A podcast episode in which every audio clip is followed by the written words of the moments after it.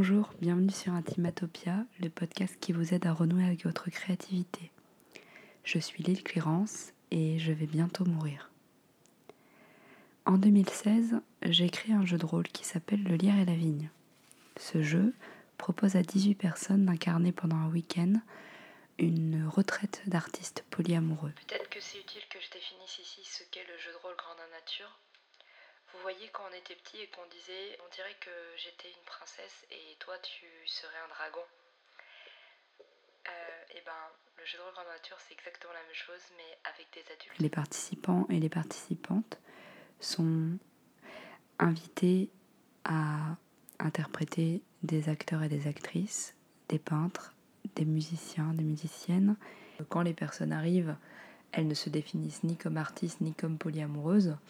Et pour autant, pendant le week-end, elles vont expérimenter des sentiments et créer des choses.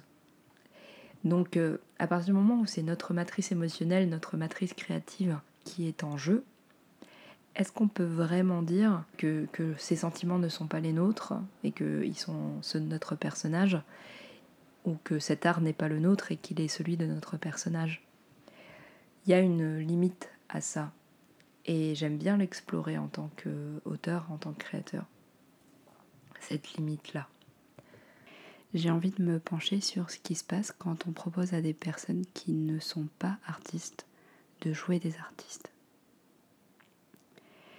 Et pour commencer, j'ai envie de parler d'un jeu de rôle que j'ai moi-même joué la semaine dernière, enfin le week-end dernier, et qui m'a valu le rhume euh, que je traîne euh, jusqu'à aujourd'hui. Le week-end dernier, j'ai joué à un jeu qui s'appelle L'eau Cheyenne, écrit et organisé par euh, Lucie et Stéphanie. Et elles sont toutes les deux danseuses. Elles ont une expérience de chorégraphe et elles proposent à des personnes qui ne sont pas danseurs, en tout cas qui ne se définissent pas comme telles, de euh, danser pendant deux jours. Quand tu danses pendant plusieurs heures, euh, par exemple là, en deux jours, moi j'ai dansé 11 euh, heures, et donc vraiment 11 heures intensives au plateau, à partir de quel moment je peux pas dire que je suis en fait danseur et que je suis danseur contemporain? La question que j'ai envie de poser c'est qu'est-ce que c'est être un artiste? Qu'est-ce que c'est faire de l'art?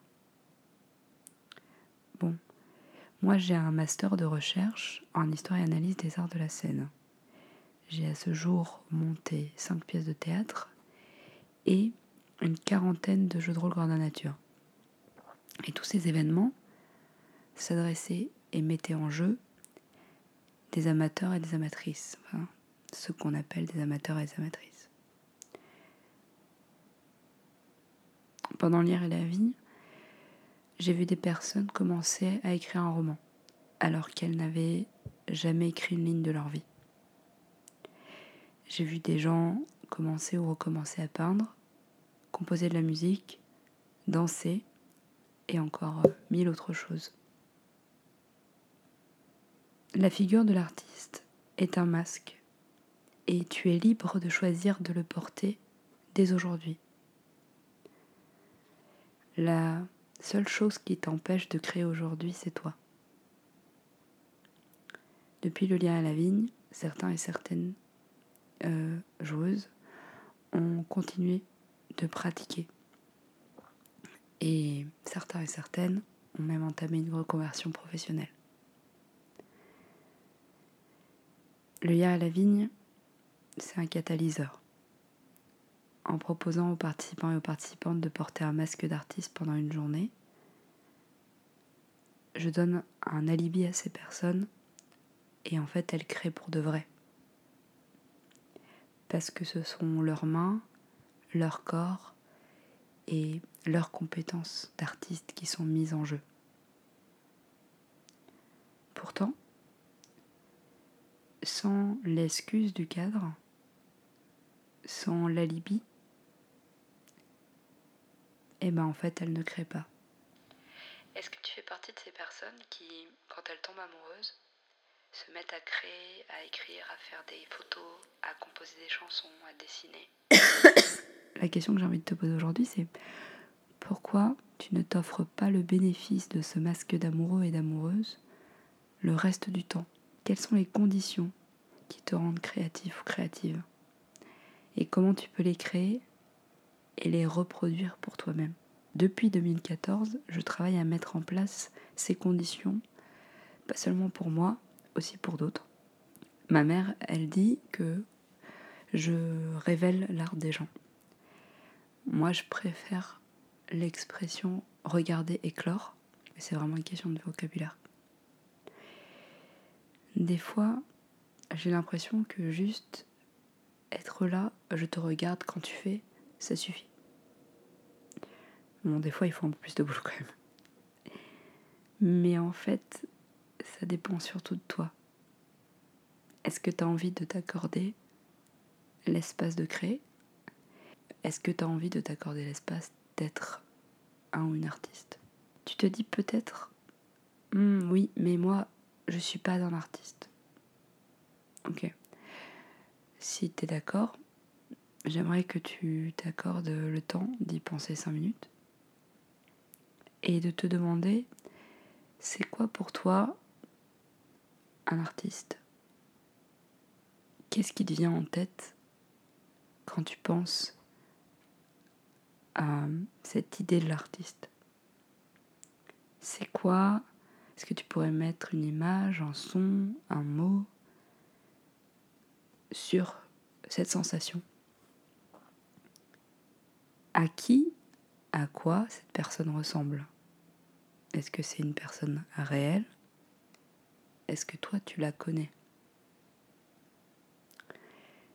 Qu'est-ce qui différencie cette personne de toi?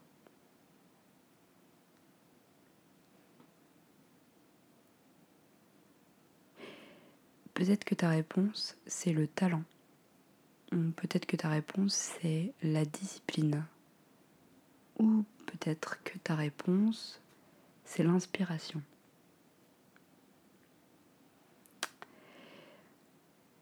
Moi, je pense que tout le monde peut être artiste. Tout le monde. Par contre, tout le monde ne veut pas l'être. Et tout le monde ne veut pas l'être tout le temps. Il y a certaines personnes qui ont d'autres priorités dans leur vie que d'être artiste. Personnellement, euh, ma figure de l'artiste, et elle m'appartient, hein, euh, c'est quelqu'un qui a un rapport au monde particulier. C'est quelqu'un qui est capable de mettre en place des rituels qui permettent de vivre des émotions et qui permettent d'entamer un processus de transformation. Je développerai ça sûrement dans un autre podcast.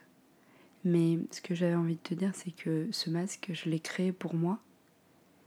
Et j'ai appris à le porter.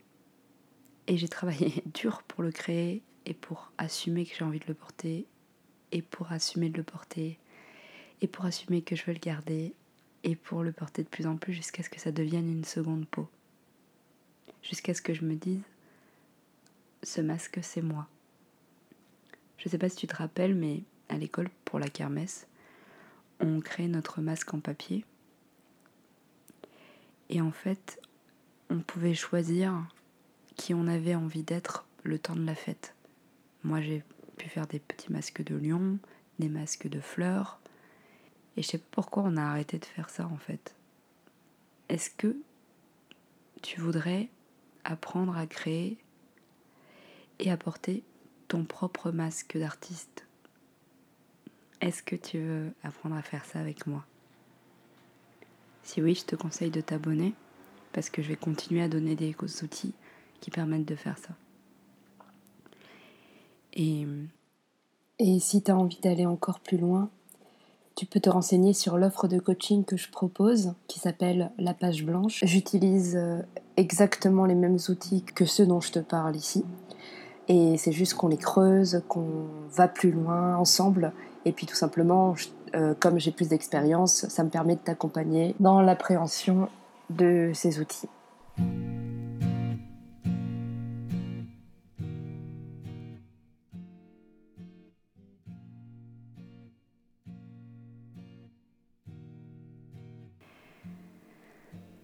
Merci d'avoir écouté cet épisode jusqu'au bout. Si ça vous a plu, partagez-le. Mettez-lui 5 étoiles sur la plateforme sur laquelle vous l'écoutez. Parlez-en autour de vous.